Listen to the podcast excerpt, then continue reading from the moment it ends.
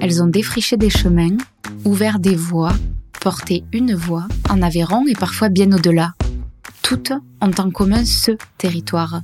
À partir de la ruralité, qui les a naturellement façonnées, le témoignage de ces pionnières contribue à penser le rapport à l'accomplissement des femmes à la campagne, au féminisme et à l'enclavement d'hier jusqu'à aujourd'hui. Et si la journaliste Annick Cogent compare le parcours des femmes à des courses d'obstacles, la ruralité en serait-il un de plus? C'est la question, en creux, à laquelle répondent les pionnières que j'ai invitées au micro de Finta. Après Marie-Thérèse Lacombe, Danielle Puech, Nicole Fage-Galtier, Danielle Destug, Emmanuel Gazelle, Sarah Sengla et Josette Hart, qui se sont livrées dans la première saison des pionnières, je vous propose de compléter la collection. Aujourd'hui, avec Pauline Broca. Première gelée, la brume s'accroche encore au pied de vigne, sur les coteaux d'entrailles, littéralement entre les eaux, à la confluence de la Truyère et du Lot, vit Pauline Broca. Elle a posé ses valises ici il y a près de 5 ans, après avoir troqué son tablier de sommelière contre le sécateur de Vigneronne. Moins de 5 ans et déjà une reconnaissance qui dépasse largement les frontières du département pour son vin nature sous l'AOP Entraille-le-Fel. Son caractère, sa détermination et sa revanche sur la terre s'entendent dans sa voix. Être vigneronne, c'est signer, pour elle, un retour au monde agricole dans lequel elle a grandi et qu'elle s'était promis de ne jamais retrouver. Si l'appel de la terre a été plus fort, c'est parce qu'elle a trouvé, sur ce bout de terre nord-avéronaise, un terrain de jeu préservé de l'agriculture intensive, en phase avec sa volonté de travailler éco-logique. Comme toutes les pionnières de la collection de Finta, je lui ai demandé de commencer par cette phrase, à la manière d'Annick Cogent. Je ne serais pas arrivée là si... Alors, euh, ben, je ne serais pas arrivée là si euh, s'il n'y avait pas eu avant moi des générations et des générations de de vignerons euh, et de sans doute de vigneronnes un peu cachées qu'on ne voyait pas trop, qui ben, croyaient en ce, ces terroirs du Nord-Aveyron pour la petite histoire, à l'époque où donc moi j'ai un parcours de sommelière à la base, j'avais fait des études en sommellerie et dans le cadre de ces études-là, on doit apprendre toutes les AOP, euh, toutes les appellations de France par cœur et connaître euh, voilà euh, minimum de des contraintes du cahier des charges et tout ça. Et je me souviens qu'à l'époque où on avait appris les vignobles du Sud-Ouest, on a abordé l'AOP Entraille et le Fel et j'avais été un peu fascinée déjà à l'époque de cette toute petite appellation euh, sur à peine 20 hectares, euh, quelques vignerons. Voilà, je trouvais ça assez, euh, assez fou. Moi, je voyais ça comme un vieux village gaulois résistant. Est-ce qu'ils étaient que quatre vignerons à ce moment-là sur une vingtaine d'hectares Il me semble qu'à l'époque, ils étaient que quatre. Bon, aujourd'hui, on est, on est, on est cinq, hein, c'est pas beaucoup plus, mais voilà. C'est aussi ce qui m'a incité à venir m'installer ici. Euh, à l'époque, j'étais en apprentissage chez Nicolas Carmarance et lui est vraiment passionné par l'histoire de la vigne dans ce territoire-là. M'a transmis beaucoup, euh, beaucoup de petites anecdotes. Euh, on allait voir. Alors, ce qui est très plaisant ici l'hiver, c'est que quand toutes les feuilles des arbres tombent, on, a un peu l'histoire du pays qui se révèle, quoi. Et donc on allait euh, se balader, voir euh, d'anciennes euh, terrasses de vignes. Des... À l'époque, tout était fait en ce qu'ils appellent les coultades. Donc c'est des terrasses en pierre sèche. Et euh, on peut se balader dans la forêt et retrouver des, un peu des vestiges des anciennes euh, cultures de la vigne. Ça, c'est euh, quelque chose qui m'a énormément plu, quoi. L'idée d'arriver dans un dans une région avec une culture de la vigne très forte, mais qui a pratiquement disparu et avec une vraie histoire de terroir. Alors c'est quand même l'occasion de dire qu'on est à Entrailles, oui. sur Truyère, donc vraiment à la confluence du Lot et de la Truyère. Comment tu le décris, toi, ce territoire que tu as choisi d'habiter? Alors pour moi, c'est un, une région, c'est un territoire qui est, qui est resté sauvage, tout en maintenant une, des pratiques culturelles qui soient, on pourrait dire, encore paysannes, quoi.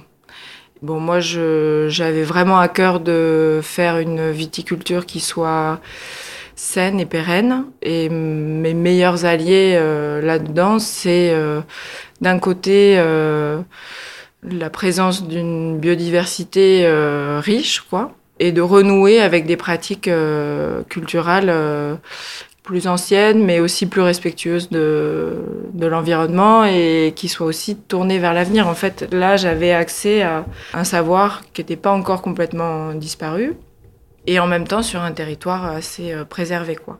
Parce que si on refait un, petit brief alors de ton, euh, de ton parcours, tu es originaire du Lot, tu étais sommelière à Toulouse, avant de faire un break et de te dire euh, que tu avais envie de te former.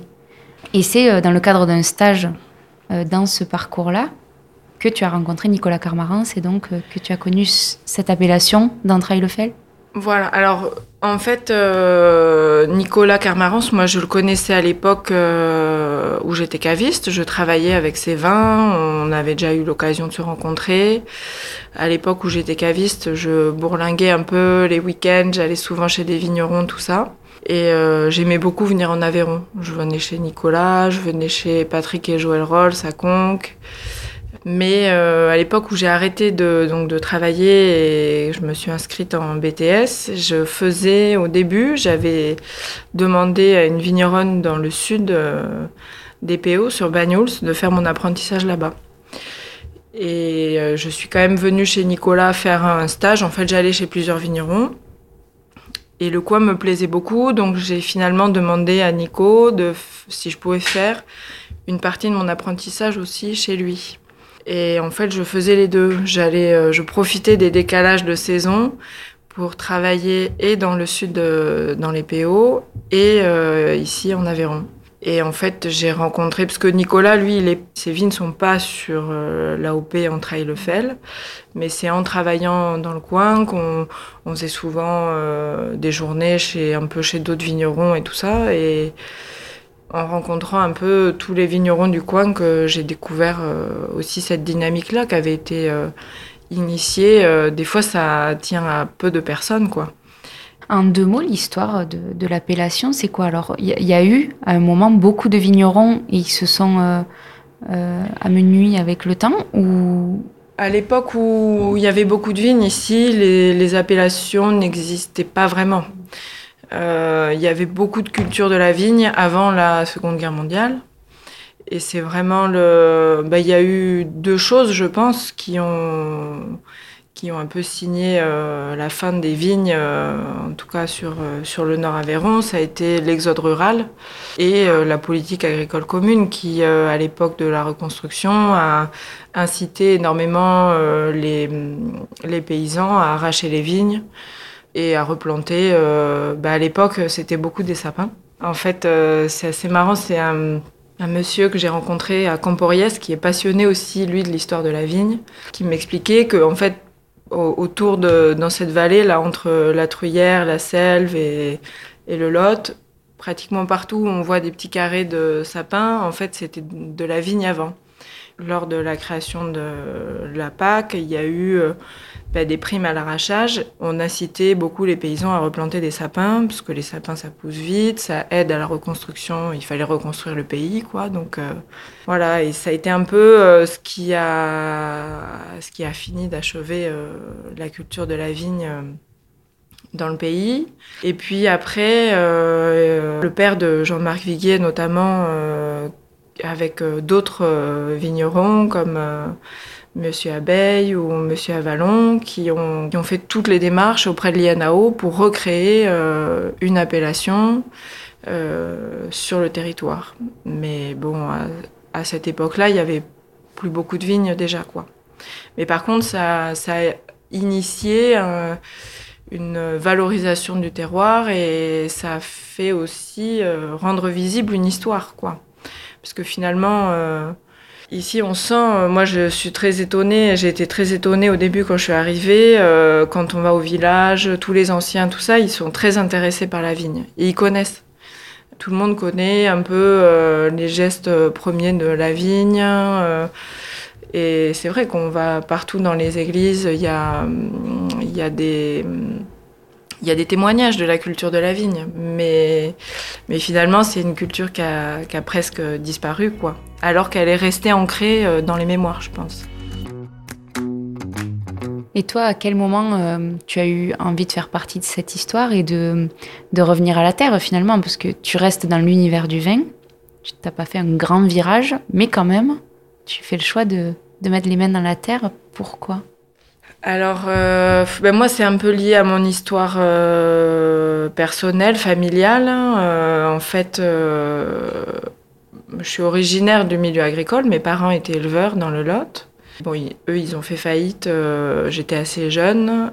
Pour moi, je conservais cette idée que l'agriculture, c'était synonyme euh, d'abord d'isolement et de précarité, euh, de précarité financière, sociale, voilà. Et finalement, au travers du monde du vin, et notamment aussi des vignerons qui sont engagés dans une autre forme de viticulture, ben, j'ai découvert aussi un autre univers où, beaucoup moins isolé, avec beaucoup d'entraide, un fonctionnement de réseau euh, national aussi. Hein. Euh, Aujourd'hui, euh, voilà, je communique, j'échange euh, avec euh, plein de vignerons euh, dans toute la France. On fait des formations ensemble. On a, voilà, il y a une vraie dynamique, une vraie volonté d'essayer de de chercher des nouveaux euh, modes de culture qui soient euh, plus pérennes et voilà et ça déjà ça c'est ça a été une dynamique qui m'a beaucoup plu puisque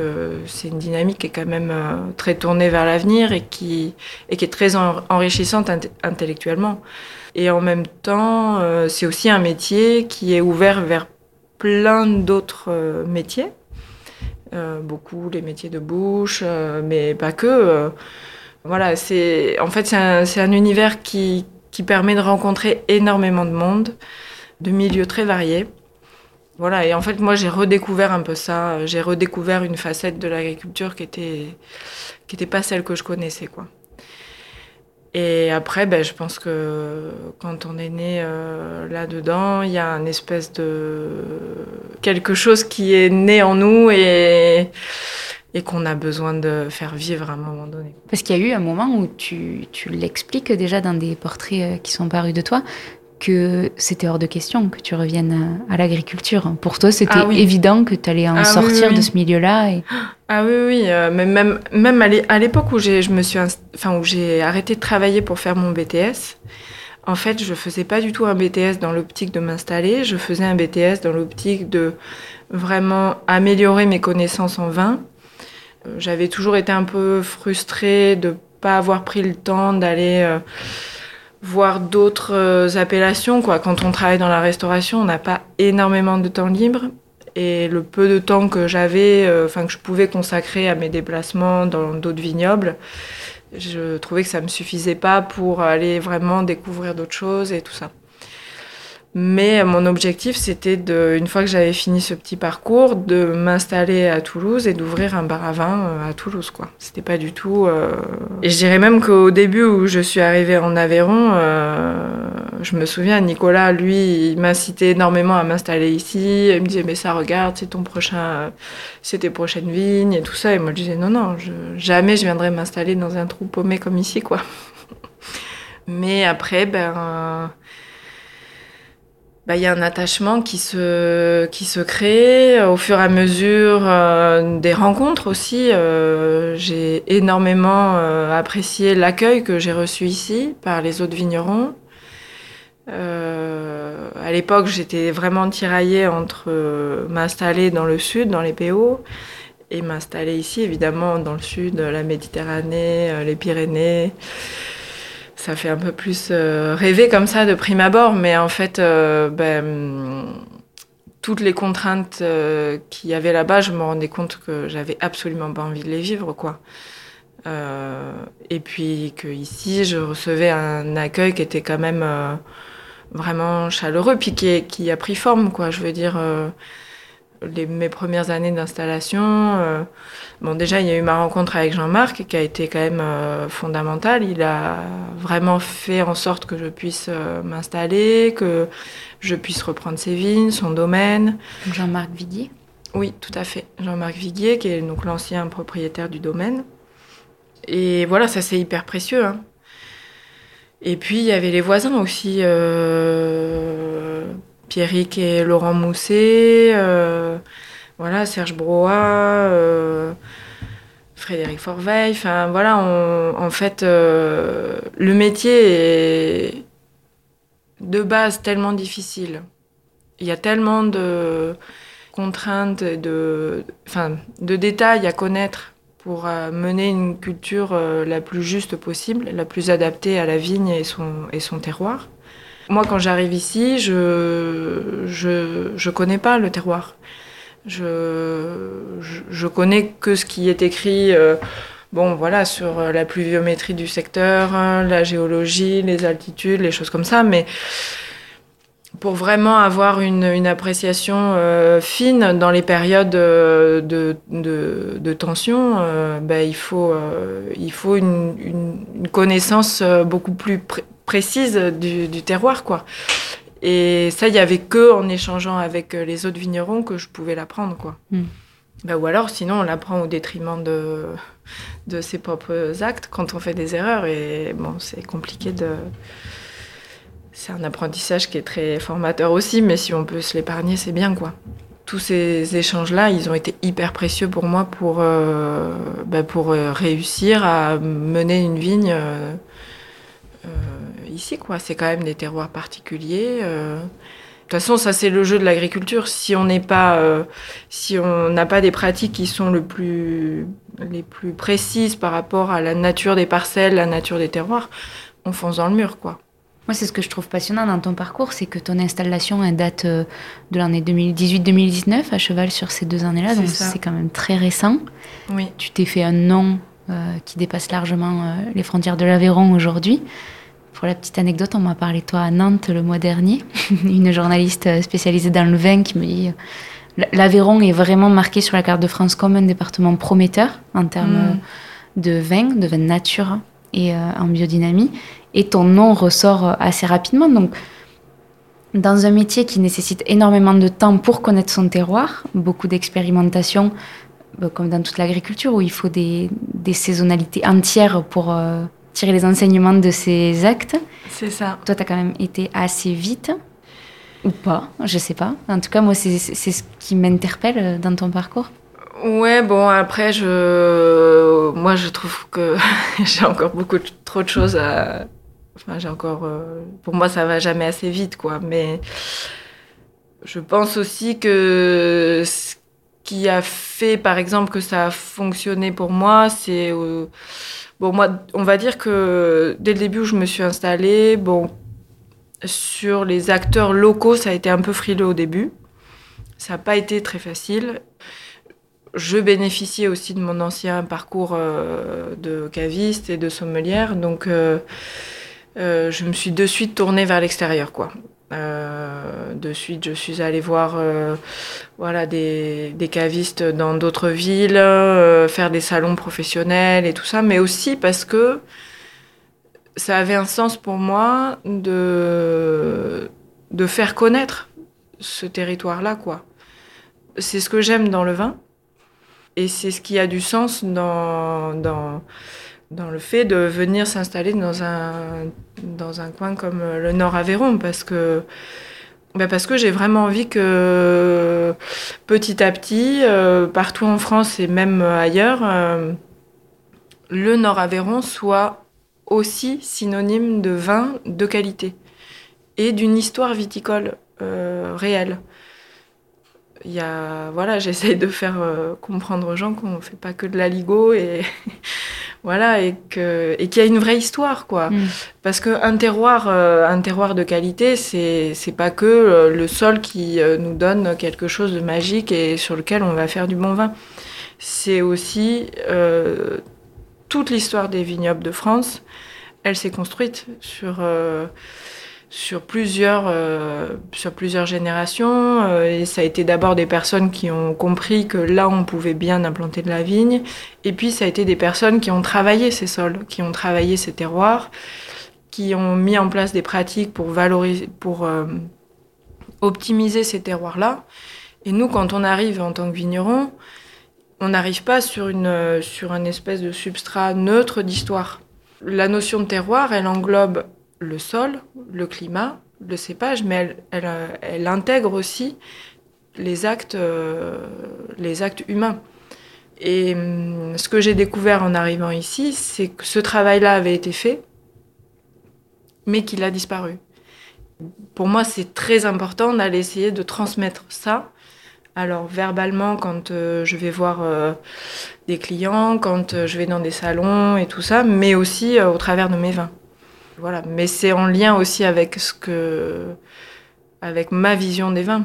J'ai toujours eu, moi je suis arrivée au vin parce que hum, ou plutôt je suis, arrivée au vin parce, par goût, parce que j'aimais ça. on, avait, on a toujours bu du vin dans ma famille. J'ai très petite, et même encore aujourd'hui, on fait goûter ou sentir le vin aux enfants. Enfin voilà, c'est de manière tout à fait euh, respectable. Mais voilà, et j'ai grandi dans cette culture-là. Mais par contre, je suis arrivée au vin nature en partie parce que parce qu'à un moment j'ai compris qu'il y avait que comme ça qu'on pouvait restituer un terroir. Et la magie du vin, c'est quand même d'arriver à faire sentir par le goût, par les papilles, par les odeurs et par les émotions un morceau de terroir. Moi, ce que j'ai envie, c'est quand les gens boivent mes vins, euh, puissent avoir un peu la même émotion que celle que j'ai euh, ben, le matin quand euh, j'arrive à une parcelle et que je suis au milieu d'une vallée, qu'il y a les brumes qui se lèvent et que et que ça fait des paysages absolument magnifiques. C'est ça qui doit transparaître dans les vins. Et ça, c'est le terroir. Pour le restituer, il faut, bon là je m'égare un petit peu, mais il faut... Euh, c'est hyper important d'abord de le comprendre. Et ensuite d'avoir des pratiques, autant à la vigne qu'à la cave, qui permettent de restituer ça.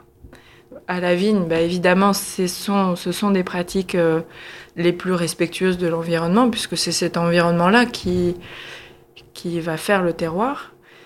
Et à la cave, d'avoir des pratiques qui soient les plus épurées possibles pour ne pas le dénaturer. Quoi. Qui est le presque le, le moins d'action possible, enfin de, de prise sur le, sur le vin, c'est ça? C'est ça. On dit souvent que les vins nature, c'est des vins de feignants. C'est un peu vrai, mais c'est pas c'est pas vrai euh, par euh, par passion de la fainéantise. Euh, j'aimerais bien me payer le luxe de ça, mais c'est c'est vrai dans le sens où je pense qu'on mène nos pratiques à la cave en essayant de s'affranchir au plus d'une d'un objectif, c'est-à-dire que je, je suis pas arrivée ici au domaine en me disant tiens je vais faire des vins un peu comme ça, je vais faire des vins un peu comme ça ou voilà. J'ai goûté d'abord les vins de Jean-Marc pour essayer de cerner euh, voilà les, les, différentes parcelles, etc. Puis après il y a toute une, une sensibilité autour de sur les parcelles. Au fur et à mesure où on les rencontre, on les connaît, ben on, on, sait si euh, voilà elles peuvent aller un peu plus loin en termes de, de maturité sur les raisins. Euh, il y a la, nature des, sols en eux-mêmes et tout ça. Et puis après, à la cave, on essaye de s'adapter en fonction du vin, de ce que nous dit les vins, quoi. Euh, J'ai certaines parcelles où, bon, ben, voilà, je sais qu'elles euh, donnent des raisins plutôt, alors plutôt très fruités, plutôt légers. Euh, voilà, sur des, les parcelles que j'ai sur des sols de sable, c'est c'est des sols qui vont être très intéressants à travailler euh, sur l'acidité, par exemple, donc euh, à faire des vins qui ont beaucoup de fraîcheur, qui vont voilà, et puis d'autres où il y a des, orientations et des natures de sol qui, sont, qui seront plus aptes à faire des vins plus concentrés, avec plus de fond. Donc là, on va essayer ben, petit à petit d'adapter les vinifications en fonction. Et voilà, ça va être sur le type de macération, le type d'élevage, la durée de l'élevage. Après, tout ça, c'est des petites euh, cuisines, quoi. Mais voilà, c'était. Euh, Comment tu le définis le vin nature Si tu devais euh, l'expliquer en une phrase?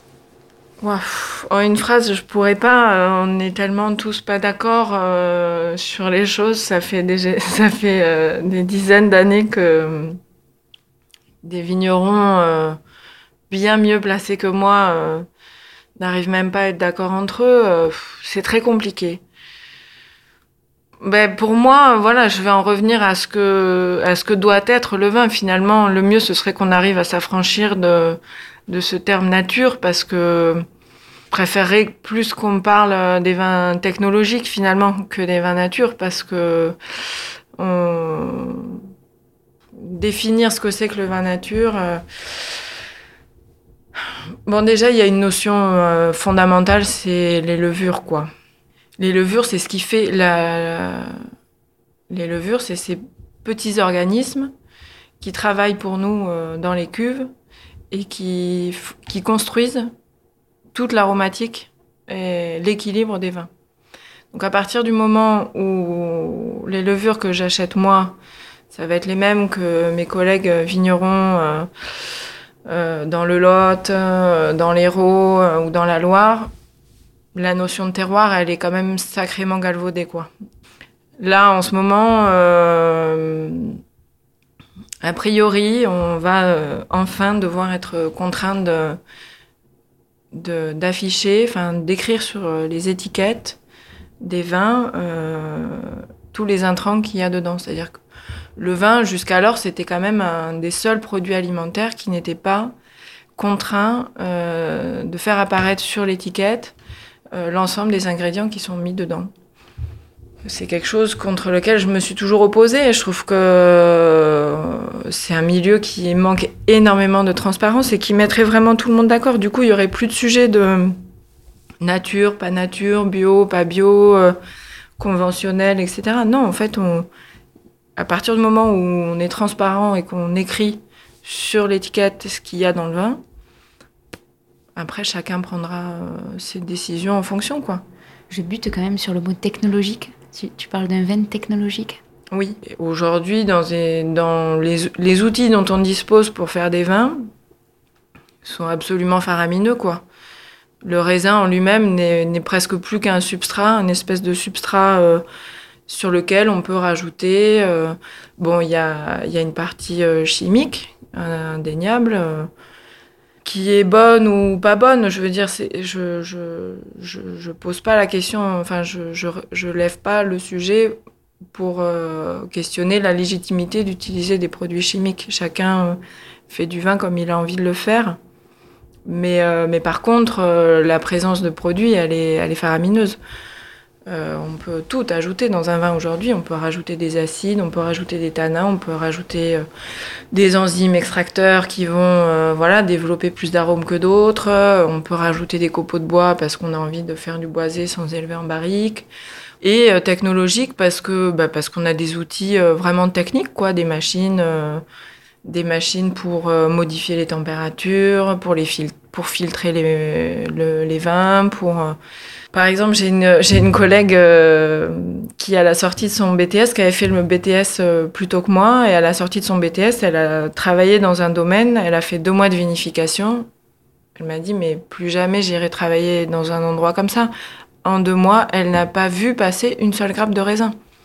C'est-à-dire qu'en fait, euh, c'était vendangé en machine. C'est les machines déchargent euh, soit dans les pressoirs, soit dans les cuves. Donc c'est tout par tuyau, par pompe. Elle appuie sur des boutons. Les dosages de produits se font. Euh, voilà, elle ouvre des sachets. c'est disposé dans les cuves. Les cuves elles-mêmes sont intégrées de systèmes de pompe à plusieurs niveaux pour faire des remontages, des bon voilà, des choses un peu techniques. En fait, elle me dit pendant deux mois, je n'ai pas touché une grappe de raisin ni même, elle me dit, je me suis pas sali les mains une seule fois, quoi. pour moi, ça, c'est pas pensable.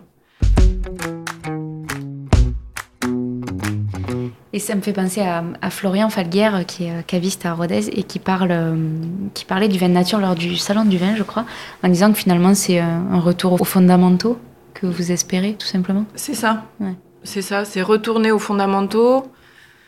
L'INAO, l'INAO, quand il a été créé, son slogan c'est vin sain, loyal et marchand. Nous, on veut pas plus que ça. C'est intéressant parce que dans ton propos, on entend un peu tous les questionnements qui traversent le milieu du vin actuellement et euh, les, différents courants. Euh, enfin, ça s'entend dans ta voix que en fait, euh, le vin français se pose plein de questions actuellement.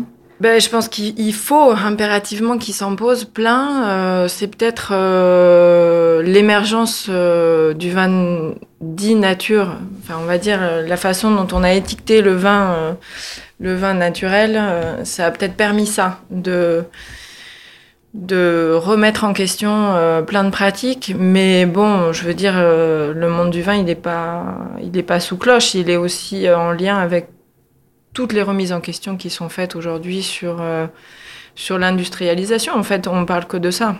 On a essayé d'uniformiser et d'industrialiser la production du vin tout en maintenant des territoires, euh, valorisant des terroirs et tout ça, mais il faut revaloriser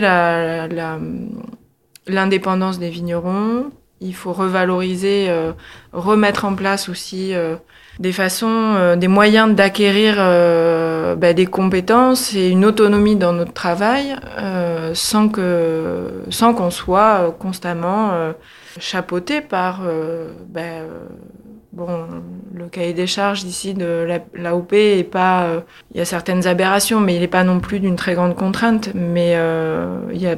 Et tu dis ça tout en étant très attaché à cette appellation et euh, tu veux pas la fin des appellations loin de là, mais juste ben remettre du, sens dans ce qu'elle euh, propose et ce ben qu'elle dit aux consommateurs. c'est d'autant plus ça qui m'agace, c'est que j'ai énormément de collègues vignerons qui sortent des appellations moi, ici, j'ai pas du tout envie parce que, bah parce que je tiens à ce que je tiens à faire perdurer euh, tout le travail qui a été fait. Euh, bah, euh, souvent, je suis énervée et je me dis qu'est-ce que je m'emmerde avec ça? ça me fait perdre du temps. Moi, j'ai pas besoin de ça dans l'absolu pour vendre mm. mes vins. Hein. Je veux dire, personne, personne me demande si je suis en AOP ou pas, quoi. Mais j'y tiens parce que, parce que ça a du sens et encore plus dans des coins comme ici, je pense. Et où sont les femmes dans tout ça? Si, si je viens te voir dans cette série pionnière, c'est que quand même des, des femmes, euh, on n'en voit pas beaucoup. Euh, ça ne veut pas dire qu'elles sont pas là, mais on les voit peu. Euh, comment tu l'expliques? Dans le vin? Ben bon, pour moi, les femmes, elles ont toujours été là dans la vigne, elles ont toujours été là aussi à la cave, mais elles n'ont jamais été sur les étiquettes, elles ont ben, pourquoi Comment je l'explique? Ben pareil, le monde du vin, il n'est pas, il est pas sous cloche et comme partout, comme pour tous les milieux, on commence à prendre conscience seulement maintenant et c'est tant mieux que ben, qu'on peut qu'elles peuvent être qu'elles peuvent être visibles quoi. Enfin, je sais pas trop comment le, verbaliser, mais si c'est comme partout euh, dans, des sociétés qui, ont, qui sont nourries bah, d'une, histoire patriarcale. Voilà. Il a fallu peut-être passer par des étapes euh, euh, autres avant que, que maintenant, certaines femmes commencent à se dire que bah oui, elles peuvent s'installer, oui, elles peuvent faire les choses par elles-mêmes. Quoi, je veux dire, le métier il est difficile, euh, mais il est difficile euh, autant pour un homme que pour une femme. Je veux dire, euh, quand on est quand on est sur son tracteur et qu'on a l'intercept qui a basculé et qu'il faut s'en dépatouiller en plein milieu d'une vigne, je veux dire qu'on soit un bonhomme avec des gros muscles ou voilà, à partir du moment où on manipule des outils qui font 300 kilos, on est tous égaux devant la devant la galère quoi. Et toi, tu dis quand même qu'on ne te l'a jamais renvoyé, que tu étais une femme, ça n'a jamais été bloquant. Tu l'as jamais senti Alors moi, ça n'a jamais été un problème auprès de mes collègues.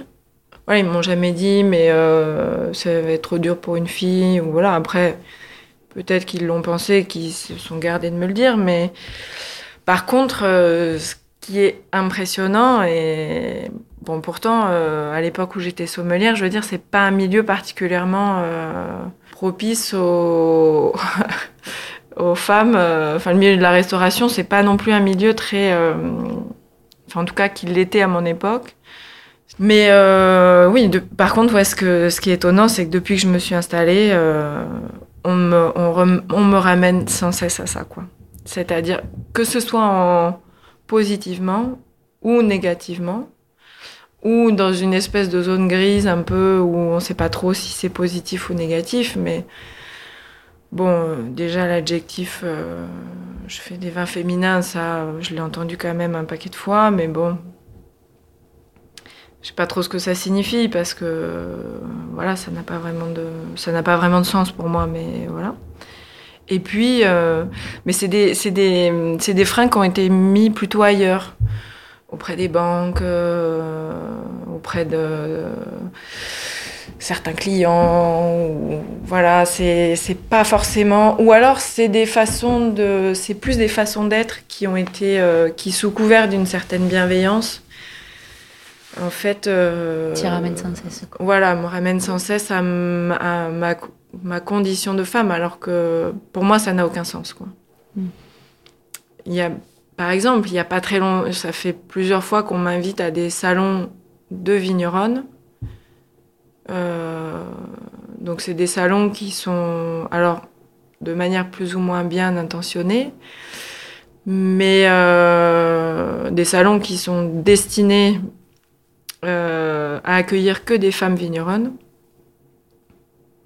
Je, comprends cette démarche, je comprends qu'il y ait un besoin de, de mettre en lumière et de rendre visibles les femmes vigneronnes. Par contre, moi, je me retrouve pas du tout euh, là-dedans parce qu'en en fait, euh, ma place, elle n'est pas là en tant que femme vigneronne, elle est là en tant que vigneron comme n'importe quel autre vigneron, quoi. Mm. Et voilà. Pauline, pour finir notre entretien, j'ai une autre question rituelle. Et celle-là, c'est en quoi est-ce que tu crois? En quoi est-ce que je crois? Ouais, alors j'avais dit en écoutant tes podcasts que j'essaierais de réfléchir à la question. Pouh, c'est pas simple. Il y a des jours où je crois en plus grand chose. Et en même temps, euh, je crois que viscéralement et fondamentalement, je crois énormément en la nature.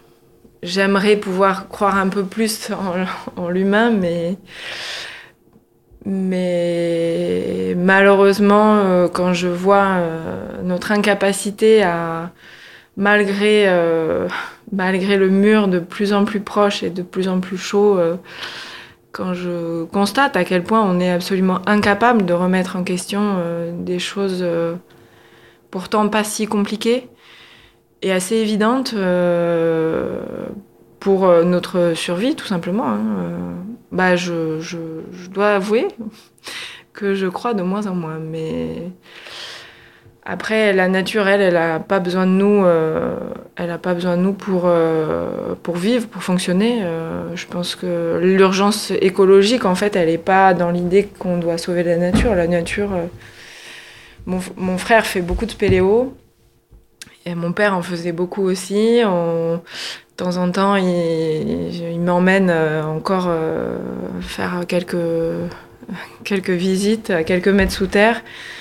Et voilà, c'est assez fascinant de voir euh, la trace des différentes aires géologiques. Et en fait, on se rend compte que bah, nous, sur cette échelle-là, on est vraiment ridicule, quoi. Nous, je veux dire l'humanité.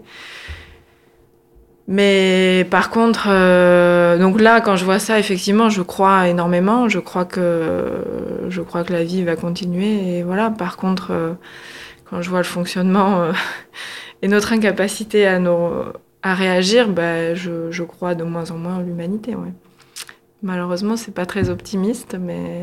Peut-être ça me fait rebondir sur une, petite question bonus. Comment est-ce que tu vis avec euh, l'incertitude? Parce que toi, le changement climatique, euh, tu, le touches du doigt très concrètement avec les épisodes euh, climatiques qu'on connaît. Chaque jour est, est une nouvelle page blanche, finalement, quand on travaille avec la nature. Comment est-ce que tu vis dans cette incertitude-là, toi?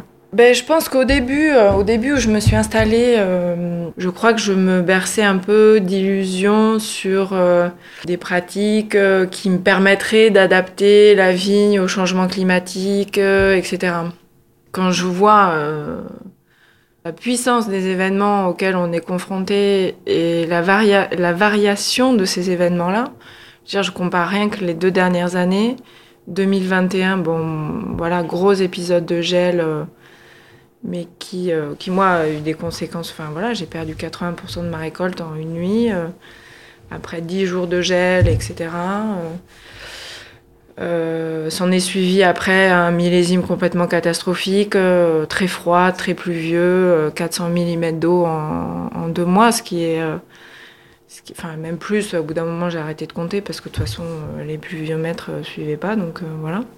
Et euh, une année comme 2022 euh, qui est à l'extrême opposé, euh, caniculaire, sécheresse, voilà.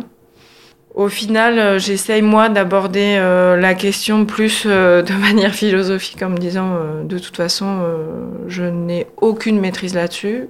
On ne sait absolument pas où on va. On parle de réchauffement climatique, c'est certain, mais qui n'amènera pas que du réchauffement. Et c'est un dérèglement, clairement. Voilà, un dérèglement. Donc en fait, euh, maintenant, je pars du principe que bah, je vais faire ce que je peux, comme je peux, euh, un jour après l'autre, et, et, voilà, avec une certaine fatalité, ouais. Mais tu avances. Voilà, de toute façon, on n'a pas le choix, il faut avancer. Euh. Merci beaucoup, Pauline. Avec plaisir. Merci à toi. Vous êtes arrivé au bout de ce nouvel épisode de la saison 3 de Finta. J'espère qu'il vous a plu et que cette conversation avec Pauline Broca ouvre votre champ des possibles comme il a ouvert le mien. Vous pouvez prolonger le plaisir en découvrant ou en redécouvrant les femmes pionnières de la première saison sur www.fintapodcast.fr ou sur votre appli de podcast préféré. Il suffit de remonter un tout petit peu le temps. Finta est un podcast écrit, réalisé et produit par moi-même, Lola Cross. Il est mixé par Mathieu Viguier du studio Cude. Si vous appréciez Finta et que vous souhaitez soutenir ce travail indépendant, parlez-en autour de vous. C'est le meilleur soutien que vous puissiez apporter au podcast. Vous pouvez suivre toute son actualité sur www.fintapodcast.fr, sur les réseaux sociaux avec finta.lepodcast et aussi vous abonner à la newsletter pour recevoir les nouveaux épisodes directement dans votre boîte mail. À très bientôt.